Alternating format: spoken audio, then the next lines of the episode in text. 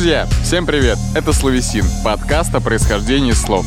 Меня зовут Игорь Серегин. А меня Никита Песецкий. Новогодний выпуск. Погнали! Всем привет!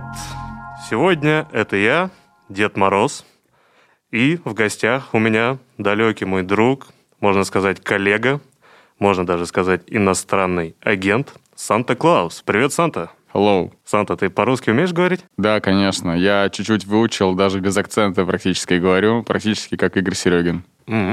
Вы знакомы, да? Да, мы давние приятели, мы оба используем англицизмы и любим слова.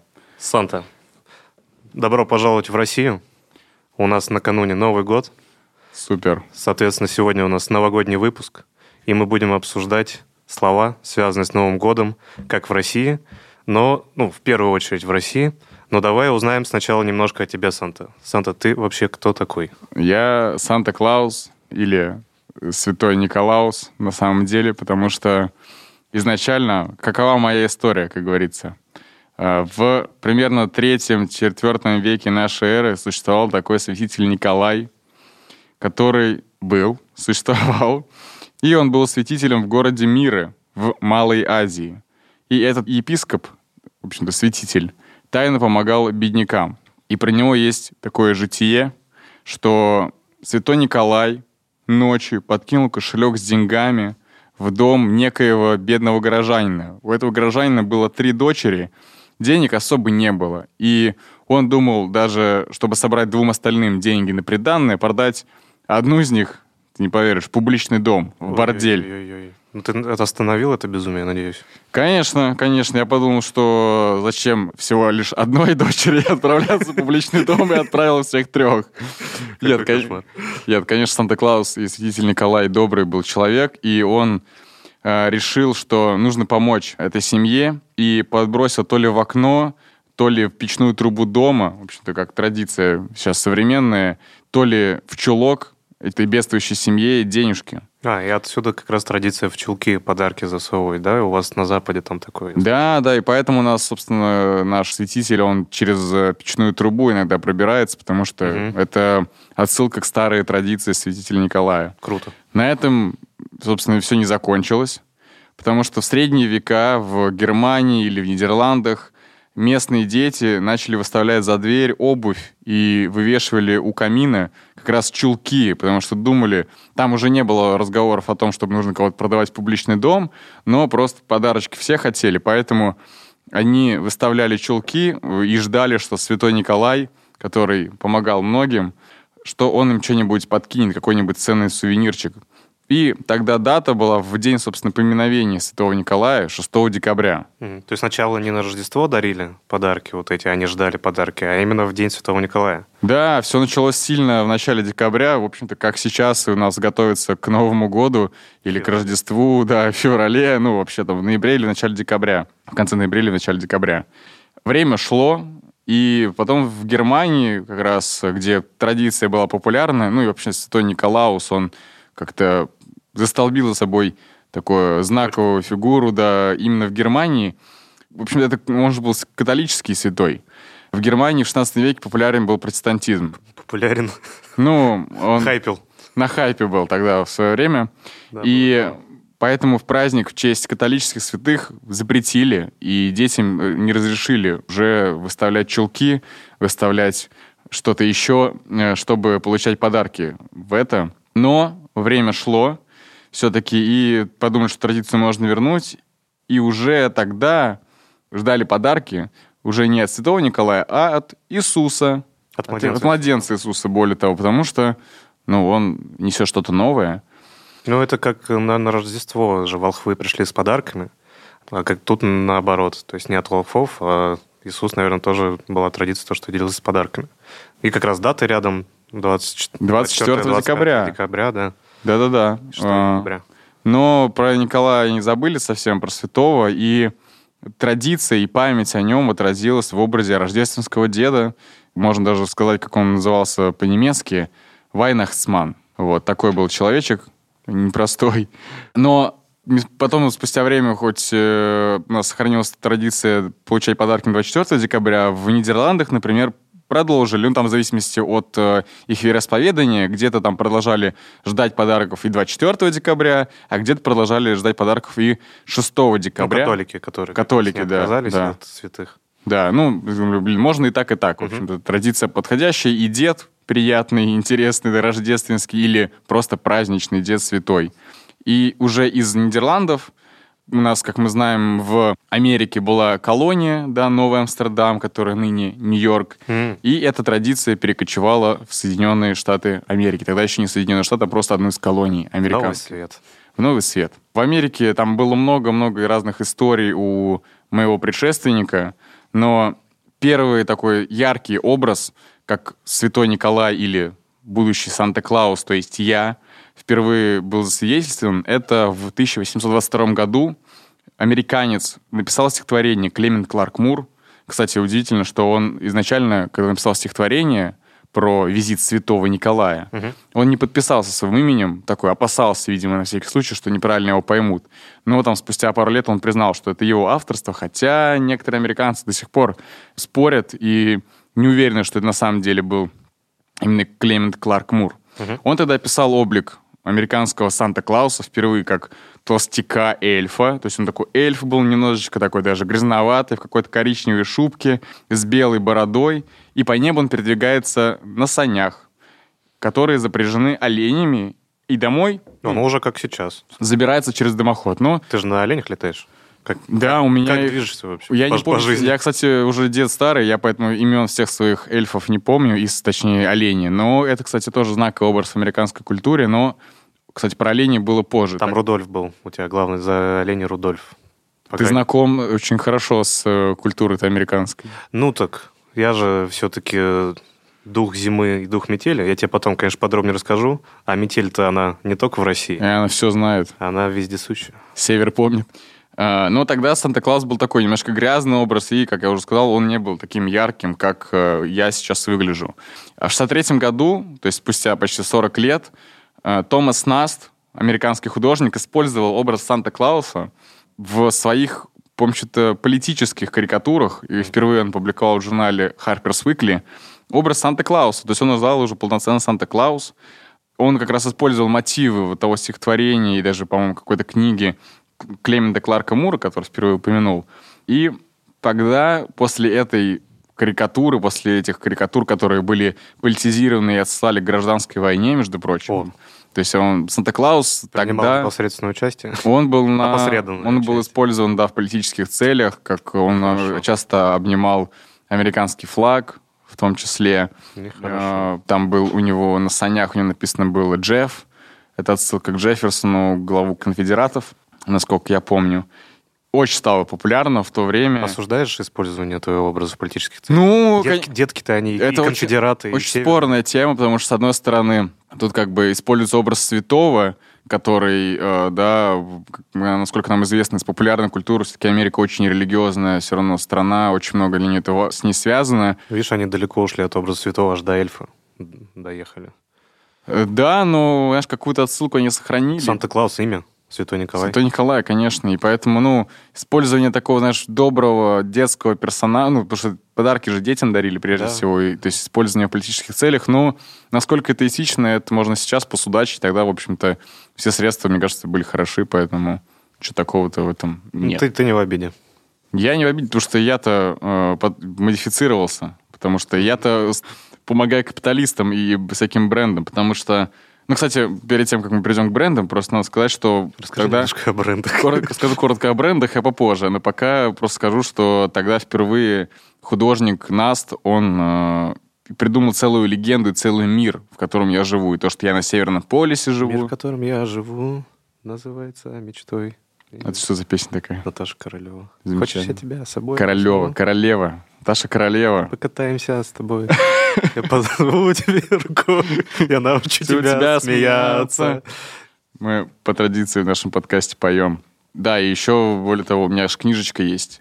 Куда я записываю плохие и хорошие поступки детей, и на основании этого решаю, исполнять их желания дарить им подарки или нет. Я только сейчас подумал, вся вот эта легенда с книжечкой, она же прям очень похожа на всякие древние мифы, например, египетские. То есть, когда там человек умирает, попадает в, подземель... в подземное царство, там на весы кладут его хорошие поступки и плохие, и решается, куда он попадет, там душа будет. А в религиозных каких-то писаниях нету, в священных писаниях нету таких вот э, есть. образов, что есть. все твои плохие поступки, Есть образ, хорошие. да, в православии называется мытарство. То есть, э, прежде чем, когда ты умираешь, ты проходишь несколько мытарств, и там как раз... Ну, это как вот круги, а, круги ада в Данте, то есть там смотрят и сравнивают, у тебя хватает добрых дел на то, чтобы пройти дальше, или, или ты все, остаешься. Очень здорово, что все-таки мне это рассказывает Дед Мороз. Очень прикольно это слушать. В общем, окончательно мой образ, ну, Санта-Клаус набирал обороты в конце 19 века в Америке, был реально на хайпе. И как бы феерии всего этого, да, и такой ключевой точкой стало, что в 1931 году тоже художник, но уже который занимался коммерческими проектами, как бы мы сейчас сказали, Хедон Санденбл, он э, вдохновился и стихотворением Мура, и какими-то работами Томаса Наста, и в компании бренда Coca-Cola уже тогда использовал вместе с бутылочкой Coca-Cola на плакате уже образ Санта-Клауса таким, как мы его привыкли видеть. Красный есть, цвет, Кока-Кола. Красный цвет, эти все такой штанишки. То есть он немножечко уже модный такой, он такой на грани с... На стиль. Семейный такой, приятный. Ты действительно дедушка. неплохо выглядишь. Как там его зовут? Ну, вот этот художник постарался на славу. Хэддон Сандблом, да. Да, мой батя в какой-то степени, да. Угу. Как, вот, поэтому... Личный стилист. Ну, да, это, конечно, не Сен-Лоран, но довольно стильно, конечно. Вот я очень доволен, как я выгляжу, борода такая приятная. То есть я... И, и главное, комфортно. И главное, комфортно, uh-huh. что ну, образ все-таки классный, и имя Конечно, тебе должно быть комфортно, ну, тебе же нужно влазить э, в эти... В дымоход, в дымоход. да, но при этом старичок, конечно, толстоват, и вот. Волшебство. Да, да. Вот у меня такая история, знаешь, если коротко. Ты, конечно, более солидный человек, мне кажется, про тебя. А Столько человек... легенд должно быть. А человек ли я вообще? Это вопрос. Потому что изначально все-таки я фольклорный персонаж, и э, в человеческом образе просто представлялись божества стихий. И mm. изначально имен-то у меня много. До Деда Мороза еще очень далеко. А Поэтому стихия метель да, ты упомянул? Да, да, то есть меня называли и Морок, и Морозко, Карачун, Трескун, Студенец, Позвист, Зимник. То есть это я покровитель бурь Слушай, и погоды. У тебя прям э, никнеймов практически как у Басты. Практически. Возможно, он бури тоже скоро будет укращать. Не знаешь, на что этот человек способен вообще. На многое. Да. В общем, был я вот в таком виде, как фольклорный персонаж. Но первый раз меня зафиксировали, так сказать, в литературе, то есть в литературную традицию. Угу. Я вошел в 1840 году и написал данное произведение Адаевский, сборник сказок «Сказки дедушки и Иринея». И одна из сказок был «Мороз Иваныч». О, ну слушай, мы с тобой почти в одно время, получается, стали популярны, потому что я тоже в середине 19 века, и ты? Кстати, да. Но тут как бы я всегда был я хочу, я, я, я хочу отметить. И то есть даже Мороз Иванович, то есть образ постепенно начал формироваться. То есть, э, например, от довольно злых вот этих стихий, ага. потому что Мороз приятного мало. Конечно. Постепенно переходит к такому Мороз Иванович, с которым можно посидеть. От него как бы, ну, ждешь уже чего-то ну, просто хороший. он несет добро, прежде всего, такой. Даже если холод, то уютный. Да, да. Кстати, про Санта-Клауса, или по-русски э, Николай Угодник, святой Николай Угодник, ага. Э, на Руси это было известно тоже очень давно. Он и православный святой тоже. Просто в русской традиции не вошло то, что Николай должен э, дарить подарки, святой Николай. То есть он просто очень почитаемый святой. Угу. Но э, в России существовал рождественский дед, про который ты говорил. Да. То есть он был, и он попал в Россию в XIX веке вместе с немецкими переселенцами. И ну, достаточно... Потому что, как мы помним, немцы очень любили вот этот образ святого Да, Николая. да, как раз. То есть они отказались от Санта-Клауса и перешли к рождественскому деду. И достаточно долгое время вот этот Мороз Иваныч и елка, то есть с Новым годом и Рождеством, они существовали вообще параллельно. То есть образ формировался, но не как символ Нового года или Рождества.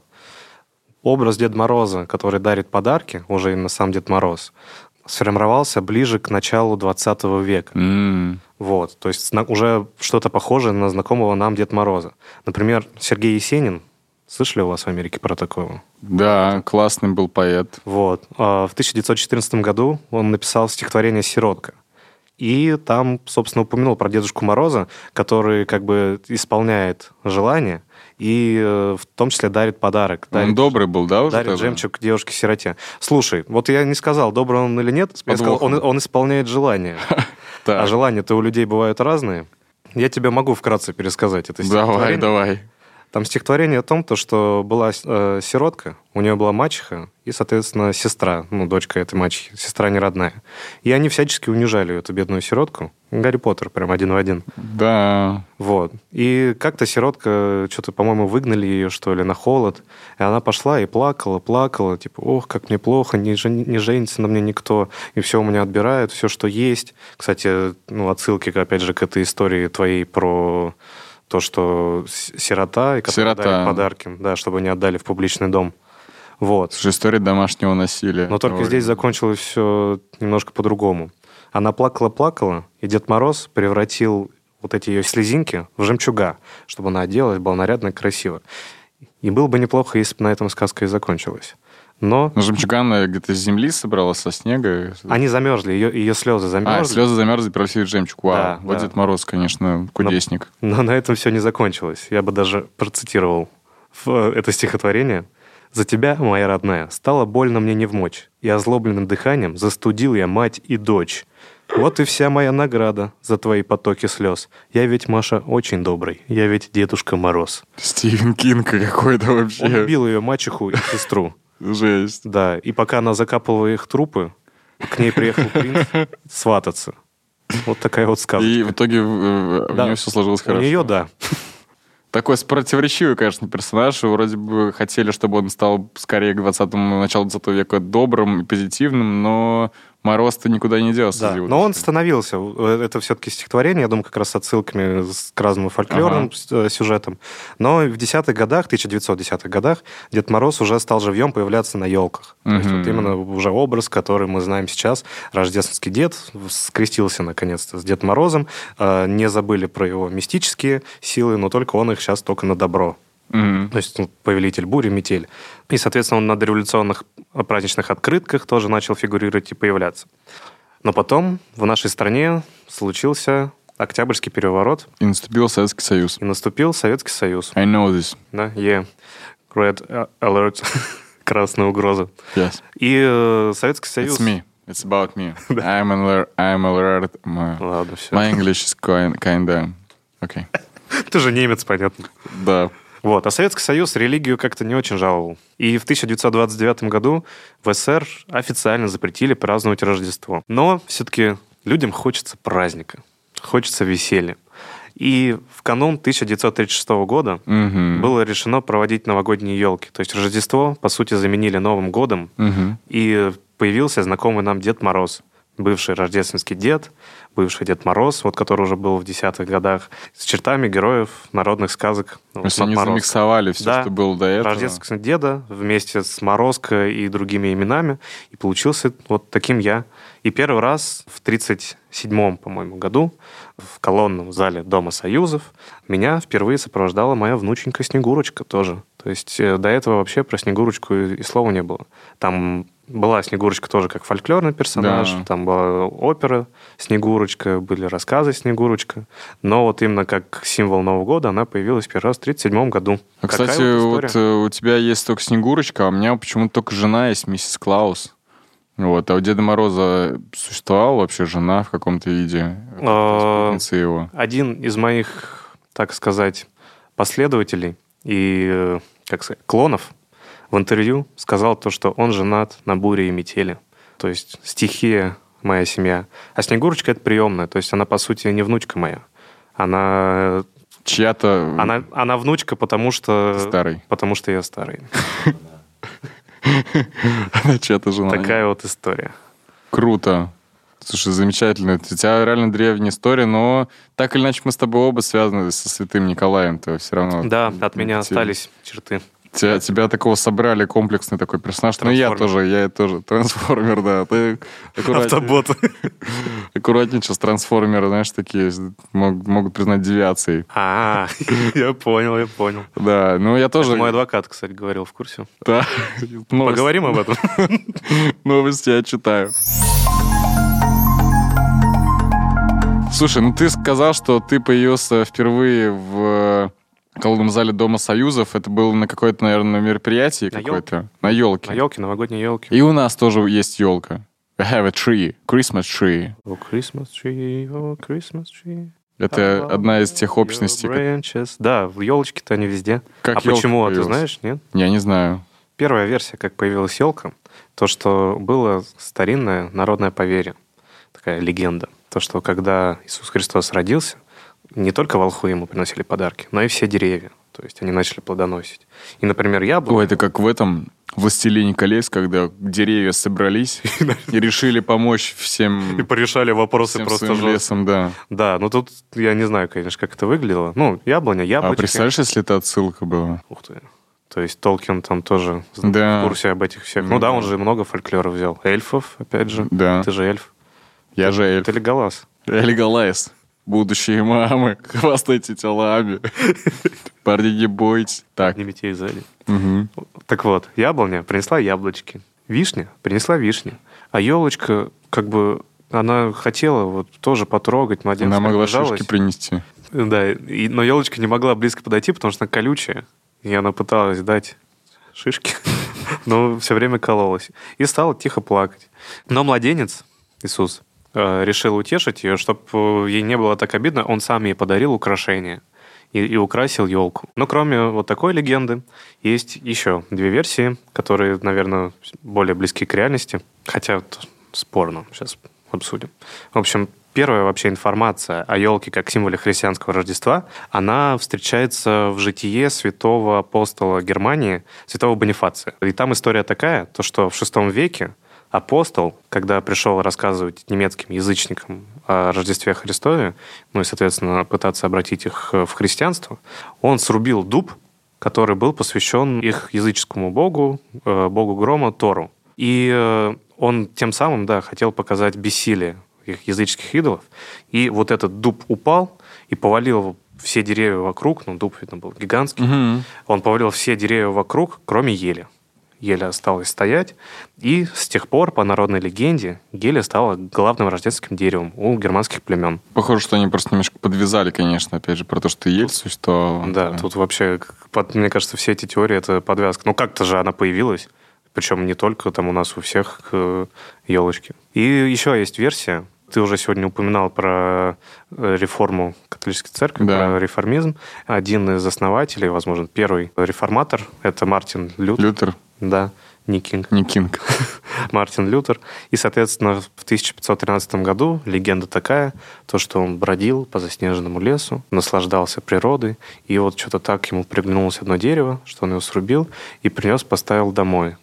И оказалось, что это ель.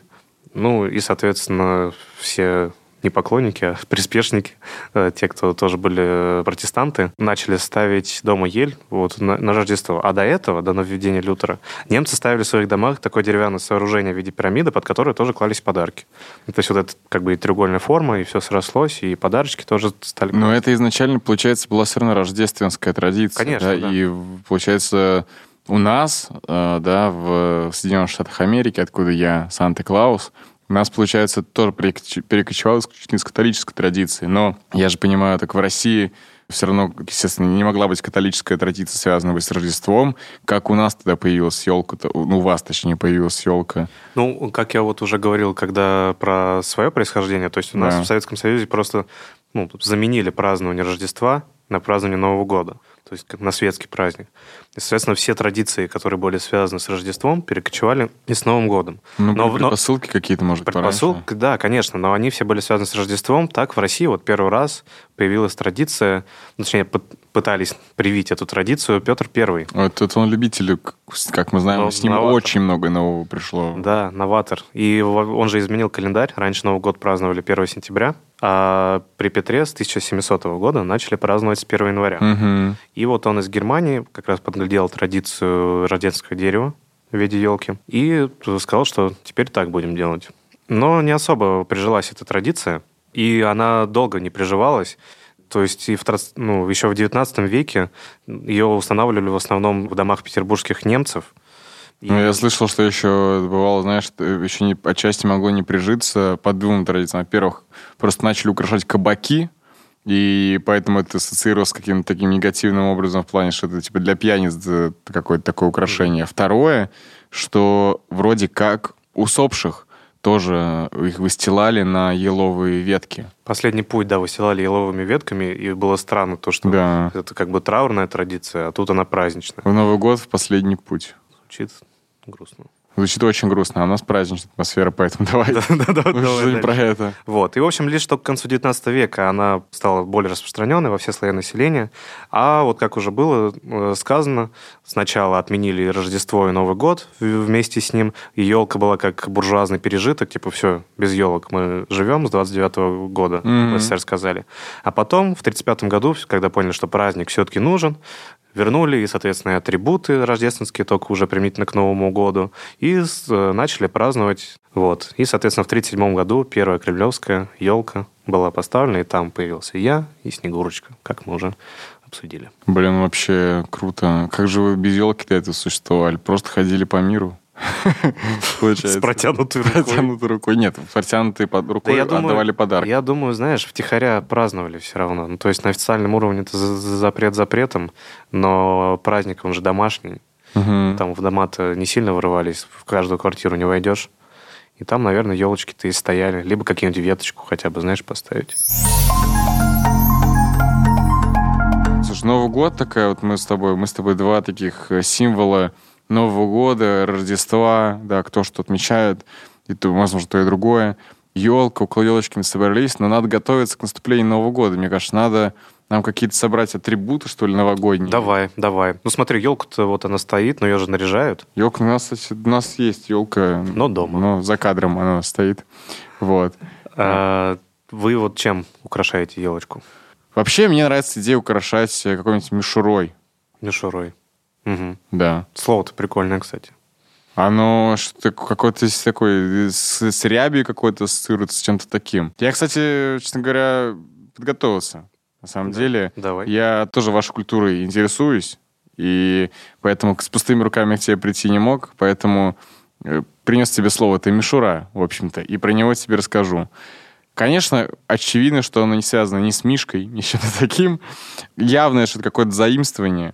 Но среди этимологов нету точной версии. Возможно, оно заимствовано а, из арабского, потому что там есть такое слово «музевера» — подделка. Вот. Но, возможно, в фонетическом отношении не подходит. Ну да, Может быть, ты знаешь кто-то ближе к вашей э, стране, то есть не к э, Дальнему Востоку, не к Да. Ближнему Востоку, а кто-нибудь поближе, может быть, У нас ходит. в течение веков были тесные взаимоотношения с татарами. Да. И вот в татарском тоже есть слово «мишура», оно так и произносилось. Мгм. Вот. И э, обозначало оно понятие такое «нитка фальшивого золота или серебра». О, а это подходит больше, чем Ну, кстати, и в арабском подделка, и здесь фальшивая, но здесь вот именно нить. нить, это ближе. Да, очень похоже. Вот такое происхождение слова «мишура». Очень легкое, но очень такое не, неочевидное, опять же, происхождение этого слова, особенно, что это подделка, потому что может ли быть поддельная мишура прямо сейчас? Ну, у нас а- она может быть не поддельный вопрос. Ну, я, кстати, слышал, что употребляют слово мишура, типа, ой, да это все мишура, ну, типа, такое это. Что-то не настоящее. Да, не настоящее, не, не, сто- Бутафория. не стоящее. Бут, во, бутафор. Бутафория. Ну, Кстати, вот это похожее значение, которое мы часто действительно употребляем, оно, наверное, отсылает нас не только к новогоднему украшению, которое использовали, но и к исконному значению этого слова, то, что это э, не настоящее что-то. Да. Слушай, а вот вообще, мы же сейчас говорим о празднике. Да. Праздник. Слово-то такое, да? А ты знаешь, Праздник. произошло? Ну, нет, нет, я не знаю. Вот, у нас Поделись. в русском языке слово «праздник» есть у нас еще другое слово. Праздный. То есть мы сейчас говорим, ну, он такой праздный какой-то, ну, вот пустой, такой легко... Пустой? Я думал, Легко- что он какой-то такой возвышенный, что-то такой очень Праздный? праздный, какой-то эмоциональный. Нет, как раз старославянский праздный, а в русском языке соответствует порожний. То есть у нас был старославянский, а русский — это порожний. А порожний — это ну, пустой. На пороге кто-то стоит. Нет, нет, нет. Порожный — это именно значение пустой. Вот. И, соответственно, праздник — это порожний день. То есть день свободный, пустой От работы. груза, да. От груза, ответственности, от Мгм. груза 200, от, от, от работ. В общем. И, соответственно... Получается, мог быть ре- реально порожняк. Да, да, то есть если бы взяли не старославянское слово «праздный» и, соответственно, сделали бы праздник, а взяли бы русское слово «порожний», то был бы порожняк. И ну, у нас есть это слово Да, мы порожняк и в разговорной речи, типа, это все порожняк. Слова сегодня такие, да, мишура какая-то, пор- порожняк. Порожняк. Да, пустой. Ну и, кстати, порожняк еще употребляют как транспорт, идущий без груза. То есть пустой, не нагруженный. Да, я такое слыхал. Слыхал. Видишь, как я уже по-русски заговорил. Практически как будто бы Без не из акцента. Америки вообще. Дедушка Мороз. Праздник это, конечно, хорошо, но какой праздник без накрытого стола? Поэтому, мне кажется, надо что-то накрывать на стол. Вот я вижу, ты тут мандарины Да, подготовил. это вот у нас такая традиция на новогоднем столе в целом. Ну, Да, и перед да. Новым годом и во время новогодних праздников.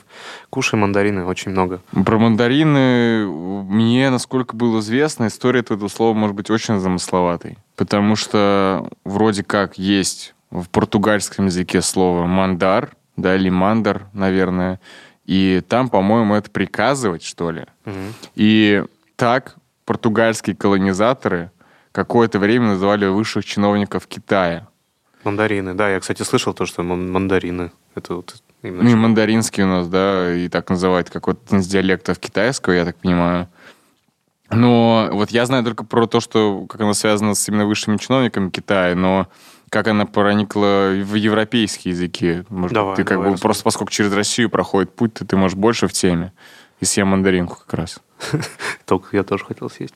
Да, в общем, из него получилось, из вот этого мандар, Ага. сказал, то ли во Франции, то ли в Англии, до конца непонятно, но и как раз получилось название мандарин, то есть мандаринский апельсин. То есть мандаринский в данном случае как синоним китайский. Ага, поскольку чиновников Китая это назвали мандар, Да. подумали, что как мандар китайский. Ну, может, они им там отправили эти чиновники. Ага. И, соответственно, ну, фрукты-то привозились вот эти в, первую очередь э, из Китая в, в те времена. И, соответственно, оно означало, ну, вот такой вот ки- китайское, китайский фрукт. То есть вот ма- мандарин. Вот, Э. вот именно даже ну, получается, что слово-то одно и то же. Что чиновник, за- Забавно, что да? Если мандарин это, получается, китайский апельсин, а апельсин это, Это китайское яблоко. То есть, в общем-то, мандарин, апельсин, яблоко. Вот это интересная как раз судьба у мандаринов-то оказалась. Да. А у нас почему мы мандарины-то кушаем на, на Новый год? Это, кстати, хороший вопрос. Да, просто Не восточная страна же. Не восточно, но просто в СССР у нас, так сказать, изобилия-то не было во фруктах. Ну, в плане из разных стран, вот этих экзотических всяких. И э, Новый год, зима, ничего не цветет. И практически единственными спелыми вот фруктами в период Нового года были как раз мандарины. А еще в 63 году был случай, то, что в В 1963 да, да, 20 веке. да, да. В 1963 году был случай, то, что привезли в Питер огромный вот этот сухогруз с мандаринами. И как раз использовали и в подарках их, ну, ты знаешь, на работе там вручают. Раздавали кому могли эту, по эту Да, партию. да, марокканский. Ну И как-то так пошло, то, что и на новогоднем столе, и фруктов-то хочется, витамин С. А ты в мандаринах разбираешься? То есть, знаешь, ты, многие люди там разбираются. Там есть, не знаю, это марокканские, это какие-то там, я не Я знаю. читал недавно статью, но я забыл ее сразу, как про- после того пришел, Я потому что просто понял, что мне не да. нужна эта информация. Я не смогу сказать, что мне не нравятся мандарины, которые выглядят почти как апельсины. Вот, Вот эти косточками. скрещенные, да, ко- косточки в мандаринах. Мандарины самый кайф, что они без косточек. Друзья, напишите в комментариях, какие виды мандаринов вы больше всего любите, пожалуйста. Где-нибудь напишите в комментариях в любой соцсети или В ЛС. в подкастах. Ого. Ну, я просто думал, что, знаешь, у меня было ощущение, что в советской традиции это получилось, как, знаешь, как дружба народов.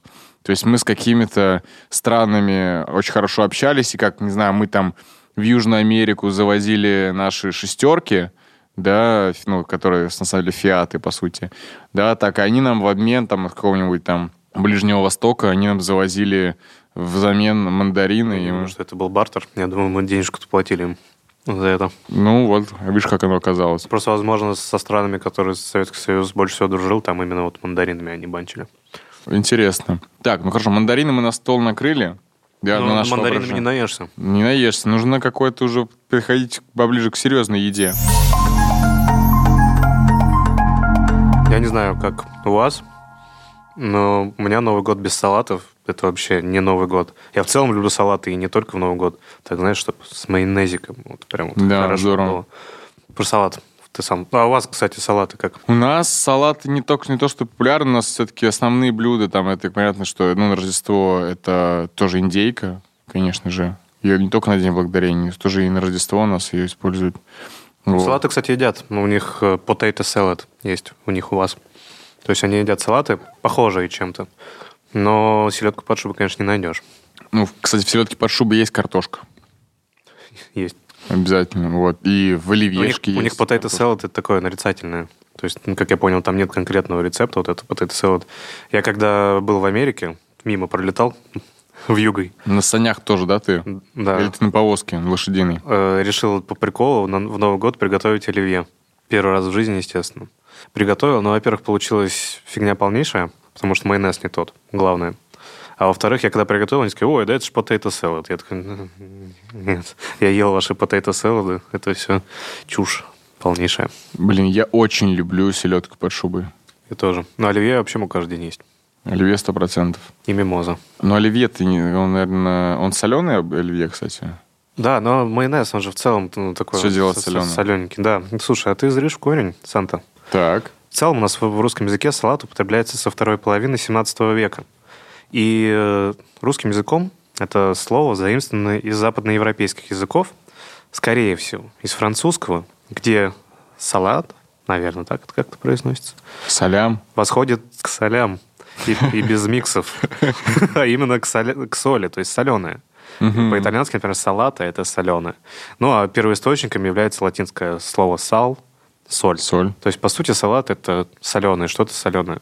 Солями, по- получается, тоже соленые. Солями, да. Ну, колбаса, то у него же даже вот эта корочка, вот такая вот беленькая, это же соль, по-моему, она и есть. Как корочка, когда проходишь по улице в Москве после реагентов, у тебя Там остается вообще- такие соли. Со- соли у тебя ра- ра- раны в душе. Штанину проедает. Я, кстати, никогда в жизни не задумывался о том, что салат — это реально от соли. Да, хотя, казалось бы, на поверхности. Сал, салат, салт, солт. Да. Все, вот оно, два шага сделать. И уже соль. все. Ну, потому что это не очевидно. Для меня салат, мы сейчас говорим именно про салаты как микс, Как микс. да, ну, на- намешанное чего-то, а не как растение салат. Для меня салат это именно, да, то есть что-то рубленное. Главное, чтобы было много ингредиентов и какой-то соус. И, наверное, все-таки ключевое то, что соус обычно он соленый. Ну, так или иначе. То есть с каким-то привкусом, но соленый. Новый год близится, мы уже с тобой, ну, накрыли основную программку, не на нашем столе, правда. Вот, у нас есть мандарин, у нас есть салат. Э, Я знаю, что у вас есть традиция у россиян встречать Новый год под куранты. Да, да, мы смотрим, как часы на Спасской башне в А- Кремле. А куранты это чисто российская придумка, именно как часы вот такие или нет? Или есть какие-то... А, нет, я думаю, что это не наша придумка. Э, Это вообще было довольно распространенное явление, то, что Мгм. в часах часы, помимо того, что они отбивали время, еще была какая-то мелодия. Мгм. Будильник такой. Ну, типа того, только каждый час у тебя будильник стоит. Так И- у меня так стоит каждый час будильник обычно, я по-другому не просыпаюсь просто. То есть ты ходишь полусонный Ну, вот если мы берем промежуток с 8 до 12, да, там примерно так. каждый час. Круто. Само слово «куранты», оно уникально для Росси- России, для да. русского языка. Но само явление, которое оно обозначало, оно не было уникальным. Ну и, и не есть уникальное. А в европейских языках, то есть такие часы с музыкальным боем, ну, обознач... примерно так и обозначали. Там часы с боем, там, часы с колокольным боем, часы с мелодией. Мгм. Вот. А, и в русском тоже они первоначально так примерно и назывались. Но уже в одном из документов 1721 года встречается словосочетание «курантные часы». И название происходит от модного в те времена французского танца «куранта». Дансе куранте. Брейкданс. Блин, было бы круто, да? Типа, Если бы в брейк, 18 брейк-дансы. Не, не, не, не 18, а се- сейчас, типа, ждем брейк-дансов. И были бы... Не куранты, а брейк-дансы. Ну, по сути, типа, мы ждем курантов, это мы ждем французского танца изначально. Ага. А, Куранцы это- куранты это ждали французского танца, что придет э, какой-нибудь Стромае тех времен. Такой, алло, да. Не, ну тогда не было традиции вот так встречать Новый год, тогда же Рождество только было. Мгм. Ну вот. И, соответственно, э, почему взяли вот это слово, которое обозначало французский танец, и перенесли его на вот эти часы? Потому что мелодию, которую играли часы, очень часто наигрывали как раз музыку вот этого танца. Но это вот реально, как будто бы сейчас э, часы играли кальян-рэп какой-нибудь. Да, или знаю. Моргенштерн, да, получается. И у на- у нас бы назывались не куранты, а Моргенштерн. Моргенштерны. Кстати, звучит хайпово. Моргенштерны, да, неплохо Да. звучит. Пожалуйста, Моргенштерн, уважаемый, у нас есть для тебя идея. Напиши нам. Ну, вот, и тогда на- наиграли, значит, французский танец вот этот, и, Да. и он существовал-то вообще, этот Ну, танец? смотри, ну танец, он существовал, но, как и все, оно не вечно. И танец к второй половине 18 века, ну, уже был практически забыт. А слово-то осталось. Мгм. И вот как сейчас, ну, кого спросить, типа, что такое куранты? Это часы на, на Спасской башне. Так и тогда танец был забыт, а слово осталось и, стал, и стало означать любые уже несложные мелодии, которые исполняли на колоколах башенных часов. Ого. Ну, Да. это им исключительно, опять же, оставалось только в России. В других... Слово, да, именно слово куранта, да, Ого. осталось именно в России. А потом, соответственно, ну, оно означало как саму мелодию, так и сам набор колоколов. То есть бьют куранты, это как бы часы бьют, и сама вот эта мелодия была курантами. Прикольно, что на курантах и реально именно колокола, то есть там не какая-то фонограмма, и именно хотя могли бы заменить уже и поставить давно. но- С JBL-ки. С JBL-ки, да. Включили. Большую JBL-ку поставил. И, и- и граммофон. и По ауксу. Есть аукс у кого-то? С башни орет. И, в общем, вот это слово, оно употреблялось и как и на башенные часы, и на, соответственно, часы, которые дома стояли до 19 века. Потом просто сами вот эти часы с музыкальным боем домашние, они практически вышли из обихода, и оно, соответственно, само слово «курант» постепенно перешло на музыкальные именно башенные часы. Мгм. И в первую очередь, конечно, на часы на Спасской башне. Как... Главный символ, наверное, Ну, музыкальный. гла- ну, главные часы вот... с- Страны. Да, с- Главная страны. часы страны. Интересная у вас традиция. А, а на Спасской башне все время одна музыка играет? Потому что сейчас там вообще что-то непонятное, но я просто не могу распознать толком, что это такое играет, а что сейчас, и всегда ли было одно и то Нет, же. это, кстати, тоже интересно. То, что менялась мелодия, которая играет на Спасской башне. Например, при Николае Первом исполняли марш Преображенского полка и э, гимн «Коль славен наш Господь в Сионе».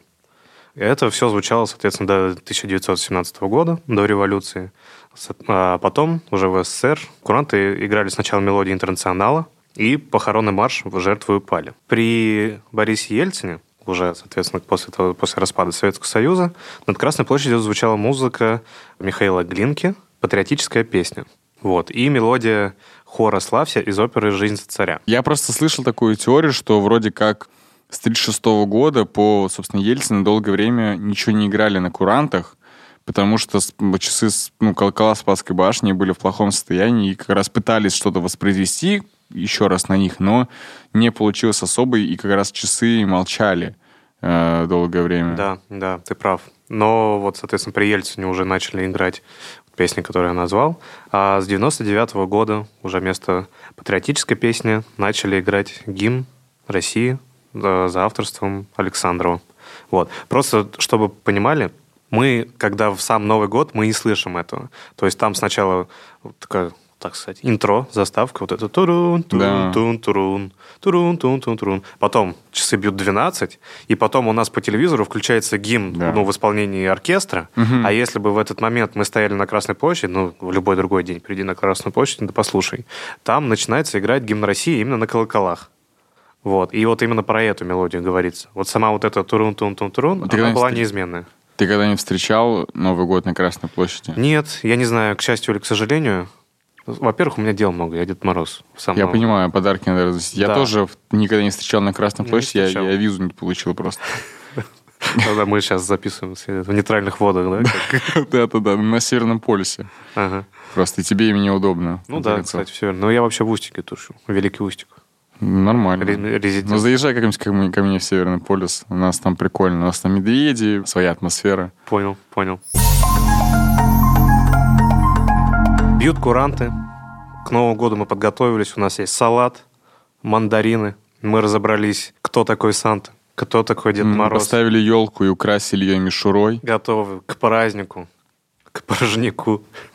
Как бы если бы мы говорили по старой русской традиции.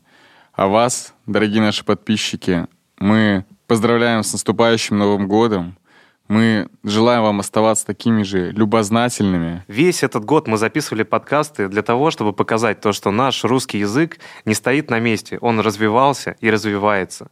Соответственно, желаем вам, чтобы и вы не стояли на месте и развивались во всех сферах вашей жизни. Чтобы в новом году вы были еще более любознательными, чтобы вы еще сильнее пытались докопаться до самой сути. А мы всегда в этом вам можем помочь. Приходите и слушайте Славесин. Если хотите сделать подарок нам, то оставьте отзыв нам в любой платформе для подкастов, поставьте оценочку, подпишитесь на наш любой аккаунт в социальной сети. Поздравляем вас С Новым годом! Ура!